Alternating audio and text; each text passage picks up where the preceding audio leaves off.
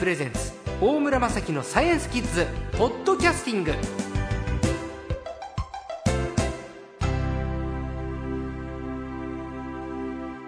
さあ今週の最高も有人宇宙システムの長谷川洋一さんです。こんにちは。こんにちは。先週 ISS の船長だった若田光一さんのお話を伺いましたが若田光一さんがいかにね人柄が優れていて 国際宇宙ステーションの船長になったのかというお話を伺って、はいやっぱりね人柄だなと、そうですね。心のゆとりとか 包容力とかそうですね。いろいろね学ばせていただきましたさあ今週は年内に打ち上げられると話題のはやぶさ2ですあのはやぶさというと糸川ですよねですですね。でははいやぶさ2というのははい。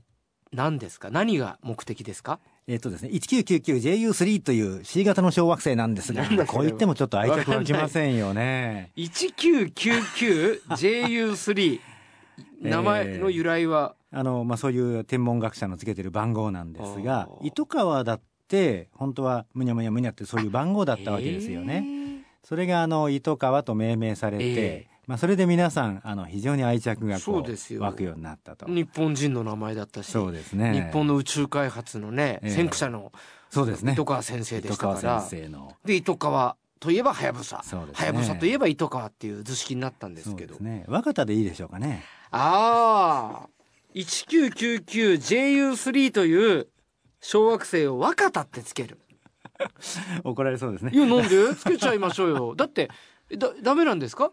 あの、どうでしょうね。あの、うんそこは天文、えー世界天文連盟が、あの、どういうふうに言うか。そうそうですか。えーあの、ご存命の方っていうのはなかなか難しいかもしれませんね。そうですか、はい。へえ。じゃあ若田さんのおじいちゃんとか。え？グランドファーザー若田とか。そうするとねなんか成立しそうな。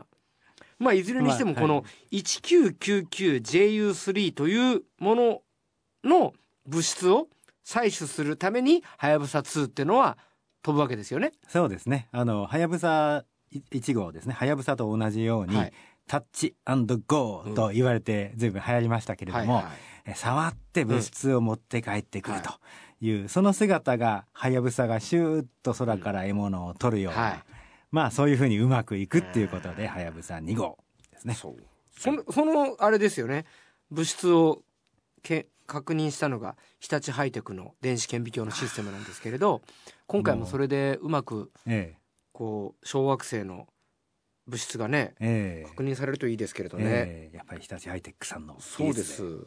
さあこのはい。小惑星は具体的にはどういう大きさでどの辺にあって天体望遠鏡で見えるかどうかというはい。どういうあのまあ、あの、天体望遠鏡でキッズのみんなの目で見ることはちょっと難しいんですけれども、うん。あの、ですね、大体あの、糸川とそんなに違わないところにあります。糸川ってすごいちっちゃかったっていう糸川のグラウンドぐらいだっていう600メーターぐらいでしたか。600メーターぐらいで、今度はですね、大体900メーターと言われていますけれどもまあ、これも実際行ってみてですねええ、観測してみないとまたわからないところありますね。やっぱり糸川みたい、ええ。糸川の1.5倍ぐらいの。糸川エリアは大きいと言われていますね。ええ。うんそれでですね、あの C 型の小惑星というふうにあの出てますけれども、C 型という。この C 型ってカーボンって言うじゃないですか。はい。炭素。炭素ね。でみんなもあの多分キッズのみんなも理科で習うと思いますけど、生物って炭素ではい、できてるじゃないですか。はい。C ですね。C ですよね。それで実はこの 1999JU3 はやぶさ2が行く小惑星はですね、はい。太陽系が46億年前にできた頃のその頃の姿が大体残ってるんじゃないかって言われてるんですね。えーえ太陽系生まれて46億年前だけどええ。900メートル程度の小惑星で46億年前のこう歴史が確認できるかもしれないか？もしれないんんですね。っていうのは地球は、うん。あの川が流れて火山が噴火してってこう、当時の面影がこうなくなっちゃってるわけですね。ところがこのこういう小惑星というのはですね、そのできた当時のまんま宇宙をこう漂ってるかもしれないわけですね。ですのでそこに期待してですね、ええ。その昔の古いものを持って帰って、はい。それでですね、あの、ここからちょっとロマンなんですが、ローマン行きましょう。それに生き物のええ。原料が入ってるんじゃないかなと、科学者は思ってるんですね。えー生き物の原料は水、それから有機物炭素のですね。はい。あの炭素炭素の有機物ですね。こういったものがおそらく入ってるんじゃないかと。はい。そういう期待をしてます。へえいやロマンですね。えええ。46億年前ってまあ本当に人類ってどうして生まれたのかってもうそこに行っちゃうんですけどええ。まあその物質っていうのは地球上では確認できないんですね地球の研究ではええ。46億年前の、ええ。あの宇宙がどうなってたのかとかちょっとわからない。ですよね。あのそのそのそんな古いものはですね。なるほど。それで、まあ、地球なんかはあの大きすぎて、ええ。中が溶けてますよね。ドロドロに。はあ。圧力で。ところがあのこういったところ行きますと46億年前に冷えて固まったものがはそれがそのままあるかもしれない。でそこに炭素ですとかあの有機物それから水、はい。これ水もですねあの岩の中に入ってるんですね。ええ。そんなものがあの見つかってくれば、はい。それが私たちの原料になったのかなっていう研究が進みますよね。ん。なるほど。いやー何か見つけてくれるといいですね。タッチそうですね。形式、だからまた今回もはやぶさのように上から上空からパッと行って、ええ。バッと物質取ってくる。でもその取った物質次第では糸川とは違うものが発見されるかもしれないってことですか？そうですね。あの糸川とはタイプが違う。あのむしろその炭素が多いと言われてるところを目指してるんです。あそうか。それで狙いをつけてるんですね。そうなんです。この 1999GU3 っていうのに行かなきゃなんなかった理由っていうのはうん、そういうあの炭素、あの有機物ですね。生物の元がありそうだから狙ってるんですね。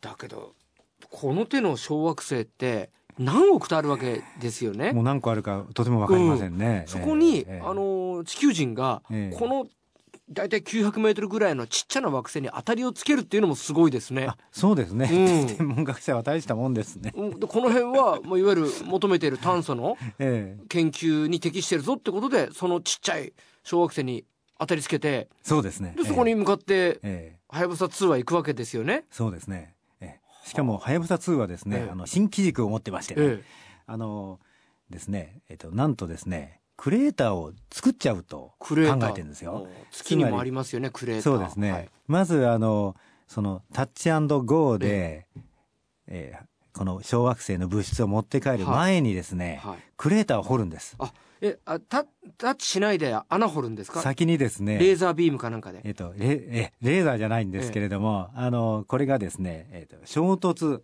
うん。えー衝突体というんですけれども、ええ。まあ、要するにあの弾をですねボーンとぶつけるようなことをするんえです、秒速2キロのすごいスピードでまずあの弾をですねボーンとぶつけてすごい。それで掘るんですよ。うん。で掘るとあのこの小惑星の表面のものが吹っ飛ばされて、うんうん。中がちょっと出てくるじゃないですか。はい。でその中こそ欲しいんですよね。あはいはい。だって表面はあのですね、うん。46億億年かけて太陽の光に照らされて割れたりなんかこう変化したりしてる可能性がありますね。だからちょっと掘ったところにうん。きっとはい。目指すものがあるんんじゃないかと、えー。いそれやええ。すごい。うん。わざわざ掘っといてからえーはやぶさ2はタッチゴーではあその中の物質を取って帰ってくると。いやイメージできました。グラウンドになんかこうグラウンドにこう石灰の白いのがこう巻いてあって 上空から弾がボンと落ちてくる。それと石灰がふわふわふわって舞って、ええ。石灰の下の赤土とあそうかそうそうですね。関東ローム層とか出てきて もわーって舞い上がったところを日本のハヤブサがパクッとパカきてッと取る。あさすが大村さんそのそのイメージです、それで地球に持ち帰る？はい。すごいロマン、ねわかりやすい。しかも帰ってくるのがええ。2020年という予定なんええですけど、6年経つ待たなくちゃいけない。えっ、とそうですね。完全に僕らおじいちゃんですね。オリンピックとどっちが早いか。そうだ！オリンピックの年だそまた楽しみに増えるじゃないですか。やってるかなこの番組。やってるかもしれませんね。やりましょうぜひぜひ。いやその時お互い頭真っ白で頑張りましょう。あいやいやでも呼んでくださいね。はいもちろんです。いやーロマンですね。2週にわたってお話伺いました。今週の最高も有人宇宙システムの長谷川洋一さんでした。また来てください。はいありがとうございます。ありがとうございました